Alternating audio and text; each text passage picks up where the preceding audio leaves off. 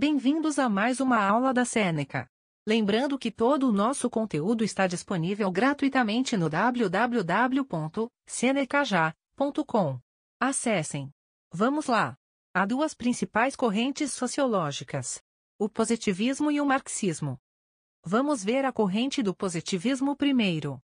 Originada na França, no século XIX, juntamente com o desenvolvimento do Iluminismo desenvolvida por Augusto Comte em 1840.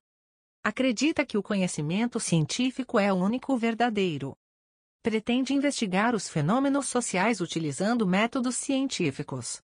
E o que sabemos sobre a corrente do marxismo? Investiga, principalmente, os aspectos sociais relacionados aos meios de produção e aos conflitos de classe. A luta de classes é o motor da história. A revolução social com eliminação da luta de classes traria maior igualdade e socialismo. Tenta explicar o capitalismo e suas formas de produção. Propõe uma alternativa, o socialismo. Principal representante é Karl Marxismo. Agora vamos falar sobre o processo de socialização.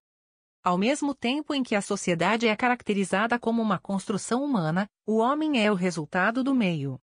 O processo de socialização é o termo que se refere à análise do processo pelo qual a sociedade molda o indivíduo, e o indivíduo molda a sociedade.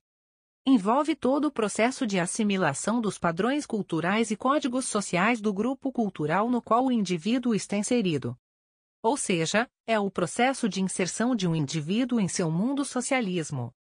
Para Peter Berger, na obra A Construção Social da Realidade de 1966, a socialização envolve três processos: aprendizagem, imitação e identificação. Esse autor identifica dois tipos de socialização, a primária e a secundária. Socialização primária constitui os contatos com grande grau de afetividade. Acontece durante o período no qual os indivíduos internalizam suas experiências e passam a estabelecer seus primeiros vínculos sociais. Exemplo: uma criança aprendendo a andar, falar e entender o mundo por meio de sua família. Socialização secundária é o tipo de socialização que começa na infância, mas continua por toda a vida. Reflete a integração de um indivíduo a diversos grupos sociais. Exemplo: Quando as crianças interagem na escola, cada uma trazendo seus aprendizados e relacionamentos das respectivas famílias. E quais são as diferentes concepções sobre o homem? A concepção do que é o homem vem sendo discutida e alterada desde a Grécia Antiga. Nessa época, para Platão, o homem existe em dois mundos. Mundo inteligível, baseado na razão e na essência das coisas. Mundo sensível, baseado no que é captado pelos sentidos. O ser humano é a sua alma. Seu corpo é derivado do mundo das ideias. Para Aristóteles, o homem é um animal racional e político, que se organiza para viver em uma comunidade. Na modernidade, temos Descartes dizendo que o ser humano é racional e pensante. Composto por uma parte mecânica e por uma parte pensante. Para Hobbes, o homem é político e socialismo. O homem é o lobo do próprio homem. O governo é criado para impedir o estado de guerra que deriva da natureza destrutiva dos homens.